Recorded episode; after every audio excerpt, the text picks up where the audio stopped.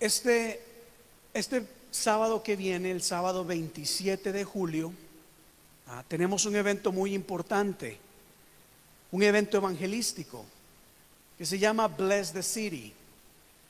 Nos hemos unido con, con otras dos iglesias acá del área de Jamaica Plain.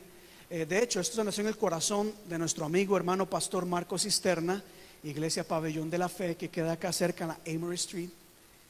Y él nos invitó hacer este evento masivo a fin de alcanzar a nuestra comunidad y predicar de Cristo. Porque tal vez Rafael no lo sabe, pero hay mucha gente allá afuera que todavía no han reconocido a Jesús como Señor y Salvador. Por lo tanto, sus almas no han sido salvas. Hay mucha gente que necesita escuchar el Evangelio. Necesita escuchar que Cristo les ama. Necesita escuchar que hay esperanza en Cristo Jesús. Pues entonces en este eh, próximo sábado hay un evento en donde vamos a tener juegos, actividades, comida. Y el fin de todo esto es predicar y evangelizar a la comunidad. De hecho, el hermano David va a estar eh, hablando con algunos de ustedes después del servicio en esta semana porque necesitamos de su ayuda y de su colaboración para que todos seamos partícipes de este evento. Pero a pesar de ser un evento tan importante y necesario, hablaba yo con el pastor y nos sorprendía el hecho de saber de que muy pocas iglesias y muy pocas personas han respondido a este llamado de evangelismo. Yo cuando hablaba con el pastor le decía, hermano, ¿y, qué pasó con aquí, tales iglesias? Me dijo, no. En este momento no se puede, sus razones tendrán. Y he estado meditando ya hace unos meses acerca del por qué cuesta tanto que la iglesia evangelice. Y más aún, ¿por qué cuesta tanto? ¿Por qué es que los cristianos hoy en día han dejado de evangelizar? Y he estado preguntándome por qué los cristianos han dejado de evangelizar. Pareciera que le hemos dejado ese trabajo a los pastores en YouTube. Le hemos dejado ese trabajo a estos grandes apóstoles y profetas que están en YouTube, que Dios los usa grandemente. Pero es interesante ver cómo estos personajes predican el Evangelio, pero por lo general la mayoría de cristianos, y estoy hablando a nivel individual, han dejado de evangelizar. Y el jueves estábamos acá en la iglesia y la hermana Iris trajo una palabra maravillosa. Ella nos habló acerca de la historia de Jonás. Y ustedes recordarán cómo el Señor llama al profeta Jonás y le dice, Jonás, tengo una misión para ti. Necesito que vayas a Nínive a predicar, a evangelizar. Pero Jonás hizo todo lo contrario. Y en vez de obedecer la palabra de Dios o el mandamiento, el llamado de Dios, salió huyendo. Y eso me recuerda, bueno, y podemos conectarlo. Realmente hoy en día la gente quiere que Dios les hable. Quieren un llamado de Dios. Y cuando Dios los llama, hacen todo lo posible por no obedecer lo que Dios les ha mandado hacer. Y como Jonás se dieron la espalda y huyeron, así hay mucha gente que pone cualquier cantidad de excusas para no evangelizar. Y mire, hermana Sandra, la Biblia es la palabra de Dios, ¿verdad? En la Biblia hay cosas que no están muy claras, María. Hay cosas que ojalá uno tuviera la respuesta exacta. por ejemplo, los jóvenes preguntan, pastor, pero los dinosaurios, ¿qué dice la Biblia de los dinosaurios? Entonces uno tiene que investigar en la Biblia para ver qué dice la Biblia con respecto a los dinosaurios, porque no es muy clara en eso. Los extraterrestres. La Biblia no es muy clara en estas cosas. Hay que investigar. Hay muchas cosas en las que la Biblia es, no es tan clara, pero hay una cosa en la que sí es bien clarita. Y es en la gran comisión. Cuando Jesús le dijo a sus discípulos, vayan por todo el mundo y prediquen el Evangelio. Usted y yo podemos pelear si en la iglesia podemos venir en pantalones, en shorts, con pelo largo, con pelo corto. Podemos pelear si, si necesitamos estar tatuados o no. Podemos pelear acerca de quién va al cielo, quién va al infierno. Hay muchas cosas que hay que estudiar en la Biblia para poder tomar una decisión. Pero hay algo bien claro que establece la Biblia y es ir por todo el mundo y predicar el Evangelio. Entonces, Betsy, si la Biblia es bien clara en que usted y yo tenemos que predicar, ¿por qué no lo hacemos? Y meditaba solo en algunas razones rápidamente, Daisy. Número uno, una de las razones por las que la gente no evangeliza hoy en día es porque no tiene tiempo. Y lo digo porque me lo han dicho. No tengo tiempo. Lo hemos hablado acá muchas veces. Estamos tan ocupados, tenemos tantas cosas que hacer, corriendo de un lado para otro, apenas nos alcanza el tiempo para buscar de Dios nosotros. No tenemos tiempo para evangelizar. Véalo, hermano. Pregúntele usted a las personas por qué no evangelizan. Y una de las respuestas es que no hay tiempo. Este sábado donde está la convocatoria para evangelizar, no puedo porque tengo que hacer esto. Tengo que hacer lo otro. Bueno, hermano, no vamos el sábado, vamos el miércoles. No puedo, pastor, porque tengo que hacer esto, no tengo tiempo. Entonces, como la gente no tiene tiempo, no evangeliza. O dicen no tener tiempo, porque curiosamente tienen tiempo para todo, excepto para las cosas de Dios.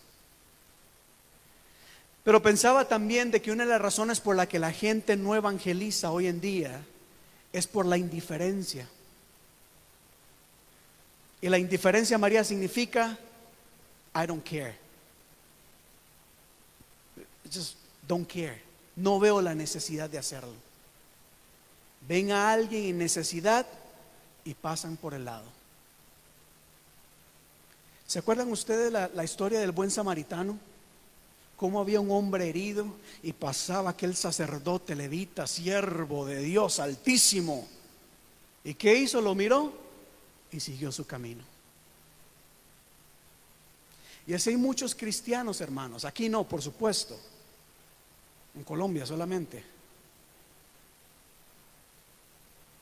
Que son indiferentes a la necesidad del pueblo.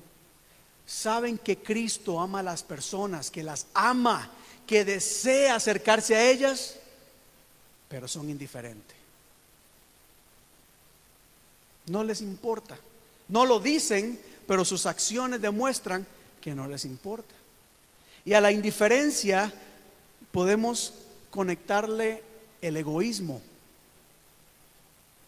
La gente no evangeliza hoy en día porque hay cristianos egoístas que solo quieren que Dios les bendiga.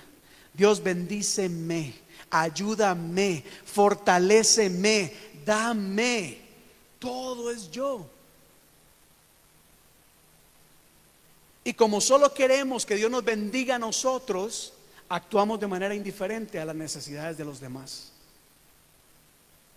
Tenemos cultos de poder y gloria. Invitamos gente, aleluya, la unción, el fuego, para nosotros mismos, los cristianos. ¿Y qué pasa con la gente de afuera que necesita escuchar el amor de Dios? Entonces hay muchos cristianos que han dejado de evangelizar o no evangelizan porque están muy centrados en ellos mismos solamente. Pastor, ore por mí. Imponga manos sobre mí.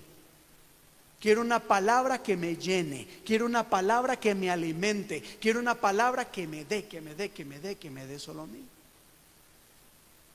Y como son cristianos egoístas, no evangelizan. No sé si me entienden acá.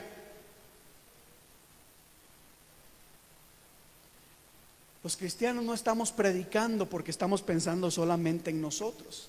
Pero bueno, rápidamente. Pero a pesar de la indiferencia, el egoísmo de algunas personas, yo creo que la mayor razón por lo que los cristianos no evangelizan es por temor, porque no saben qué decir o qué hacer. Y lo sé porque yo viví eso muchas veces.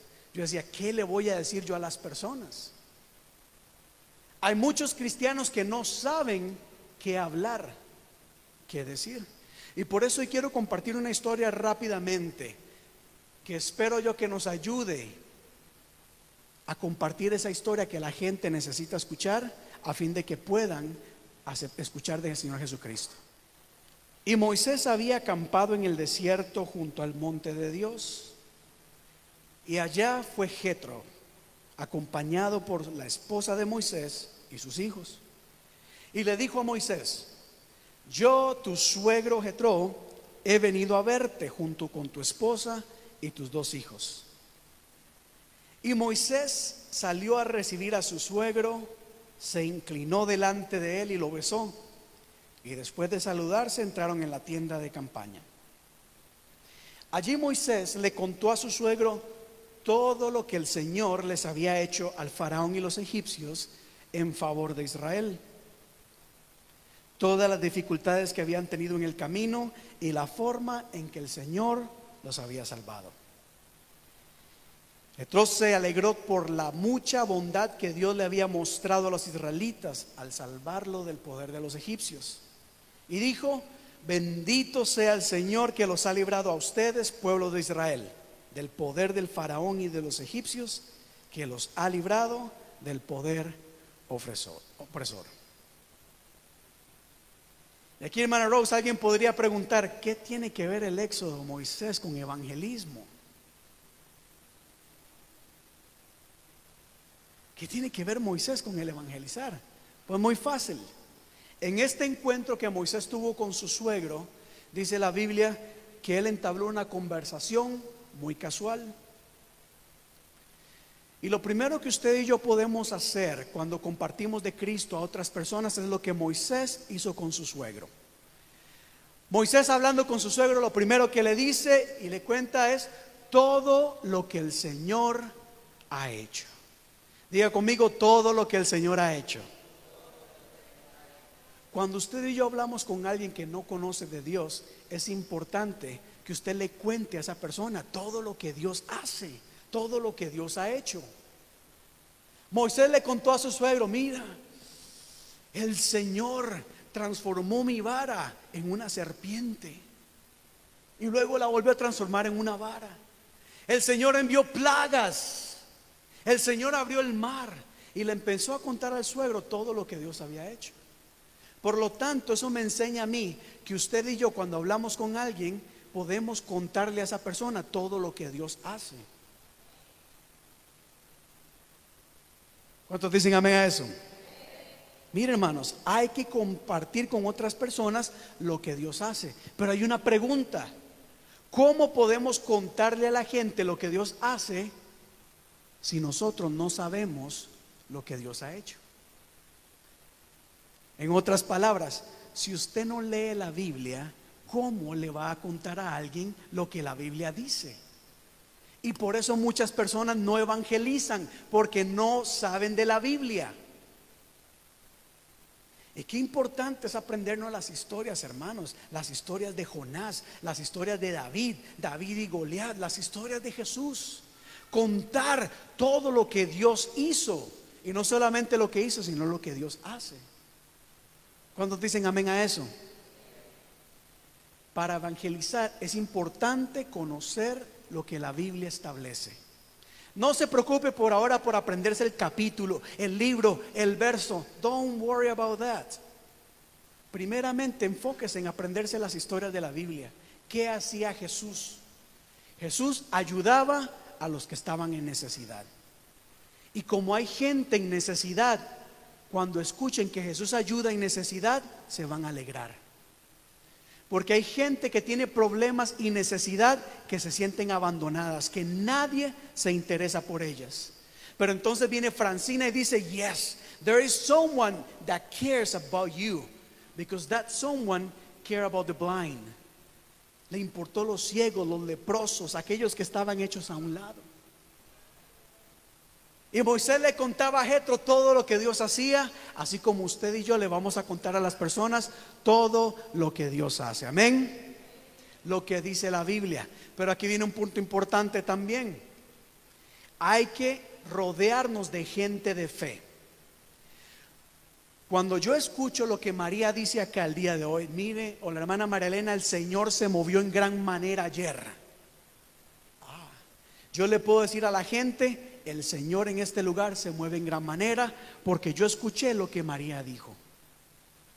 Cuando viene alguien y dice, el Señor me sanó, ah, yo le puedo decir a la gente, Dios sana porque el Señor sanó a la hermana. Por eso es importante prestar atención a gente de fe, que habla cosas de fe, que habla de milagros. Pero mucho cristiano, en vez de rodearse con gente de fe, se rodea de gente negativa, gente que solo habla chismes, gente que es que solo ve lo malo en las cosas. Por lo tanto, ¿cómo le van a hablar a los demás? ¿Cómo van a evangelizar si lo único que conocen son cosas negativas? Pero aquí hemos escuchado que Dios es poderoso. Amén. ¿Cuántos dicen lo que dicen amén? Aquí hemos escuchado, lo hemos visto, lo hemos testificado que Dios sana. ¿Cuántos lo creen? Cuando hay alguien enfermo, usted le va a decir, Dios sana. ¿Y cómo sabes? Porque yo he escuchado, yo conozco a esta persona que estaba enferma y Dios le sanó. Yo escuché a aquella persona que estaba en escasez y me consta y Dios proveyó para él. Estamos siendo testigos del poder de Dios.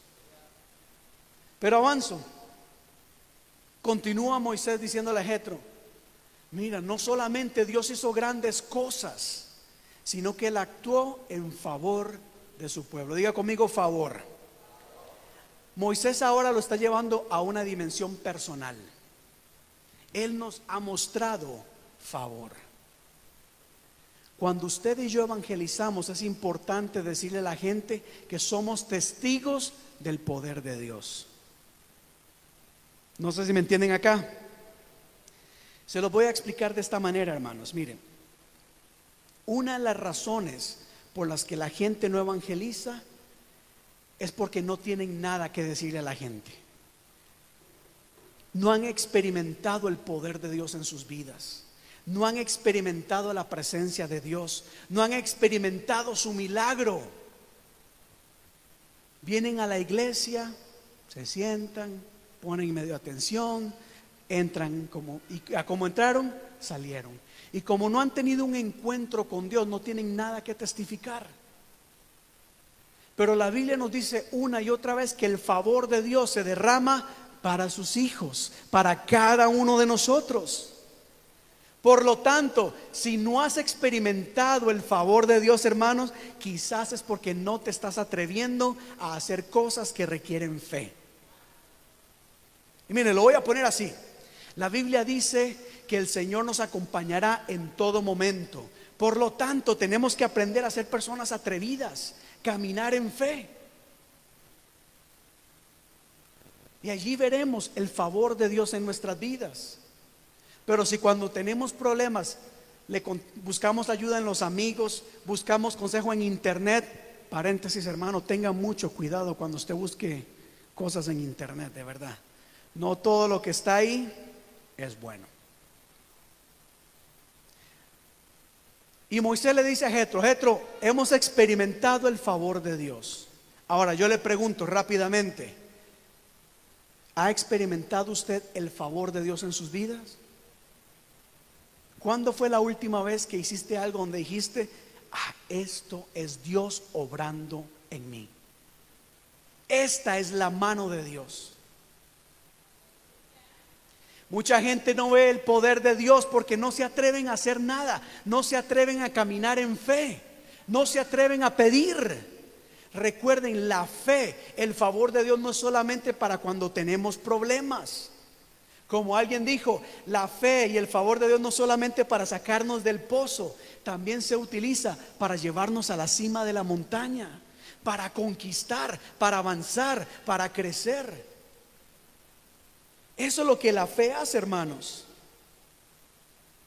Cuando hablamos del favor de Dios es confiar de que cuando vamos a caminar el Señor va a mover sus ángeles a nuestro favor, va a hacer algo. El Señor va a abrir puertas, el Señor va a suplir, el Señor va a hacer cualquier cosa porque ese es el favor de Dios. Les doy un ejemplo rápidamente. Hace un año, un poquito más de un año, uno de mis mayores anhelos era ir a Israel. Y yo oré y dije, Señor, este es un anhelo que yo tengo, un deseo que hay en mi corazón. Y como tu palabra dice, ven y deleítate en el Señor y Él concederá las peticiones de tu corazón. Y como la palabra dice, encomienda al Señor tu camino, confía en Él y Él hará. Pues yo voy a creer y lo voy a hacer. Como la Biblia dice, Dios honra a quienes le honran, yo actúo en fe. Y ni dos semanas pasaron cuando me llamaron y me propusieron ir a Israel con todo pago. Y así le puedo, le puedo contar muchas historias. Y ustedes también lo han vivido. Y la gente necesita escuchar que Dios no solamente está allá afuera esperando a que pequemos para juzgarnos y castigarnos. No, nuestro Dios es bueno, nuestro Dios nos ama y actúa a nuestro favor. ¿Cuántos dan gloria a Dios? Amén. Pero hay que aprender a caminar en fe. Y avanzo acá. Moisés le dice a Jetro, mira todo lo que Dios ha hecho. Mira lo que Dios ha hecho ya de una manera personal. Ese es el favor de Dios. Pero viene un punto importante acá. También le cuenta y le dice, mira, empezó a contarle todas las dificultades que habían pasado en el camino. ¿Qué significa eso, María?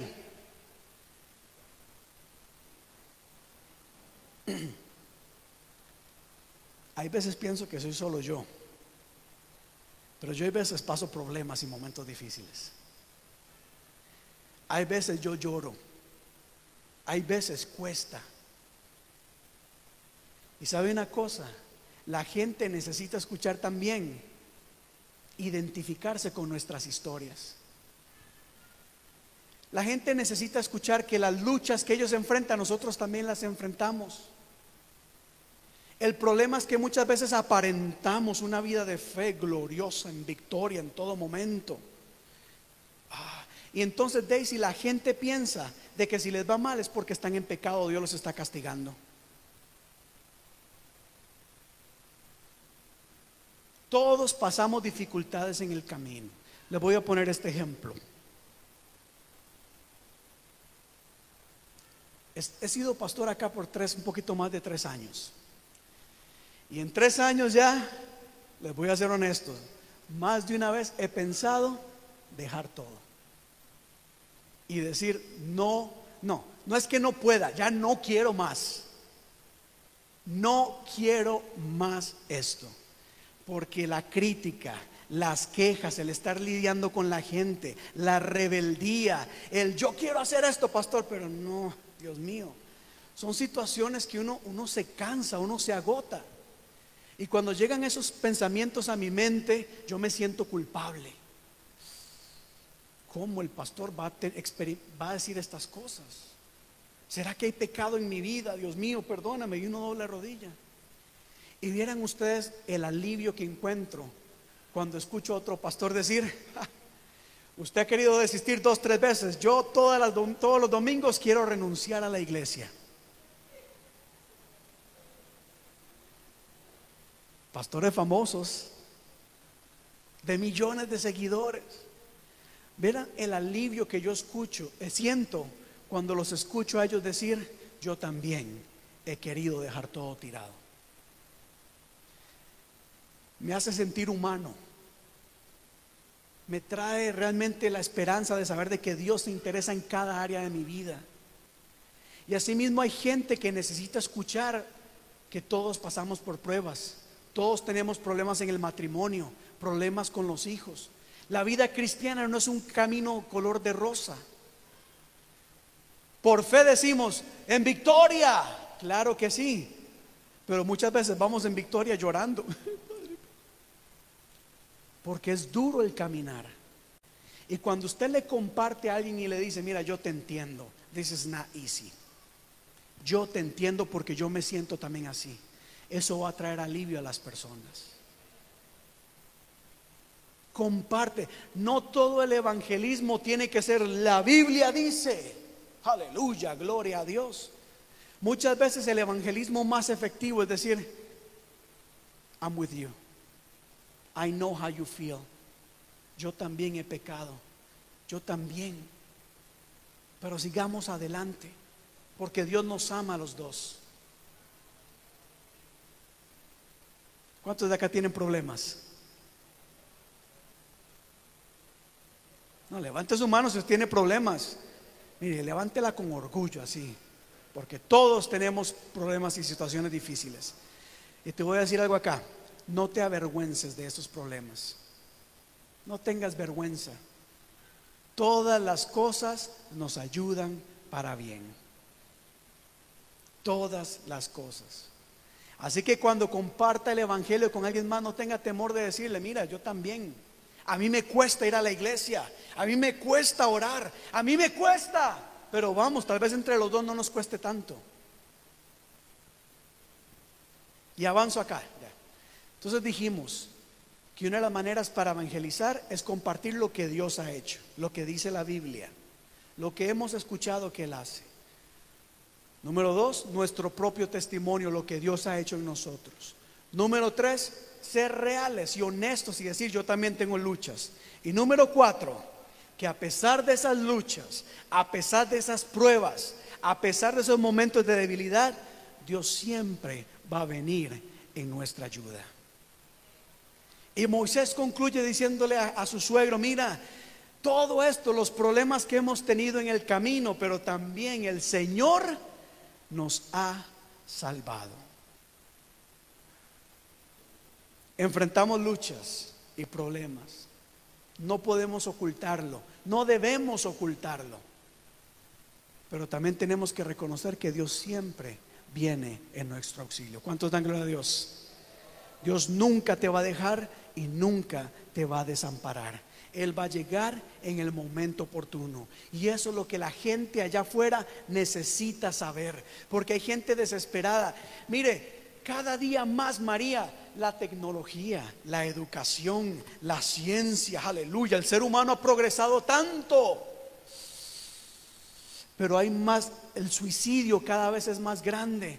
La adicción a las drogas cada vez es más fuerte la infidelidad, los mire, todos los días que hay una enfermedad nueva, Dios mío. La gente está muriendo allá afuera, hay mucha corrupción, hay mucha violencia. La gente está perdiendo la esperanza y necesitan escuchar de cristianos como usted y como yo que les diga, no, no importa cuán oscuro esté allá afuera, la luz de Cristo siempre va a llegar en el momento oportuno para dirigir tus caminos. Y en Cristo hay esperanza. Porque si la gente sigue poniendo la esperanza en quién va a ser el próximo presidente o presidenta, ¿o cuántos de acá creen que el próximo presidente o presidenta va a solucionar todo? ¿Lo creen? El banco va a solucionar nuestros problemas. Te dará el préstamo, pero apenas pueda. La solución no está allá afuera, la solución está en Cristo Jesús. Y la gente necesita escuchar de que el Señor está atento para salvarnos. Pero voy concluyendo ya con esto. La gente necesita escucharlo. Y termino con uno de mis pasajes favoritos en Romanos capítulo 10, verso 14. Donde Pablo, el apóstol Pablo dice, ¿cómo va la gente allá en Boston, en mi familia? ¿Cómo van a ¿Cómo van a clamar o orar en alguien en que no cree? ¿Cómo van a invocar en aquel en, en, el cual no han creído? ¿Y cómo van a creer en aquel del cual no han oído? ¿Y cómo van a oír, María, si no hay una iglesia, un cristiano, unos cristianos que les predique?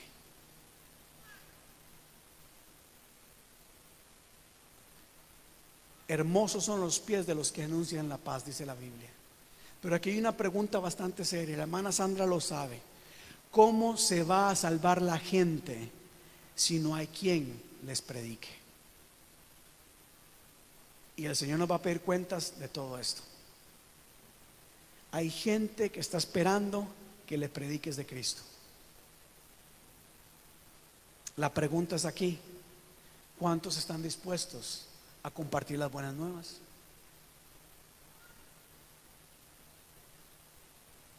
Es más, no, perdón, la pregunta está mal hecha. ¿Estás dispuesto a compartir las buenas nuevas a ser esa persona que le predique a las personas que en Cristo hay esperanza? ¿O lo vas a dejar para que en YouTube lo hagan? ¿O vas a dejar que alguien más en Facebook lo haga?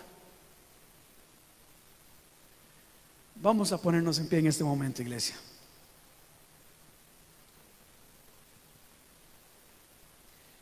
¿Cómo van a invocar en aquel en que no han creído?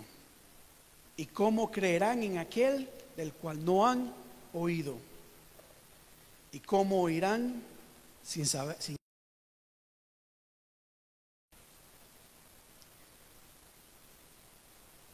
Esa pregunta ha estado en mi corazón. ¿Por qué los cristianos no evangelizan? ¿Por qué? Y estoy hablando de manera individual no de los que están allá en China, no de los que están allá en, Ecuador, en Bolivia.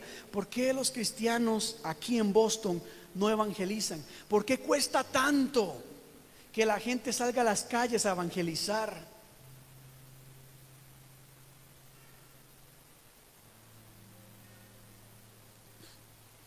Yo doy gracias a Dios porque alguien se tomó el tiempo para formarme, para instruirme en los caminos de Dios.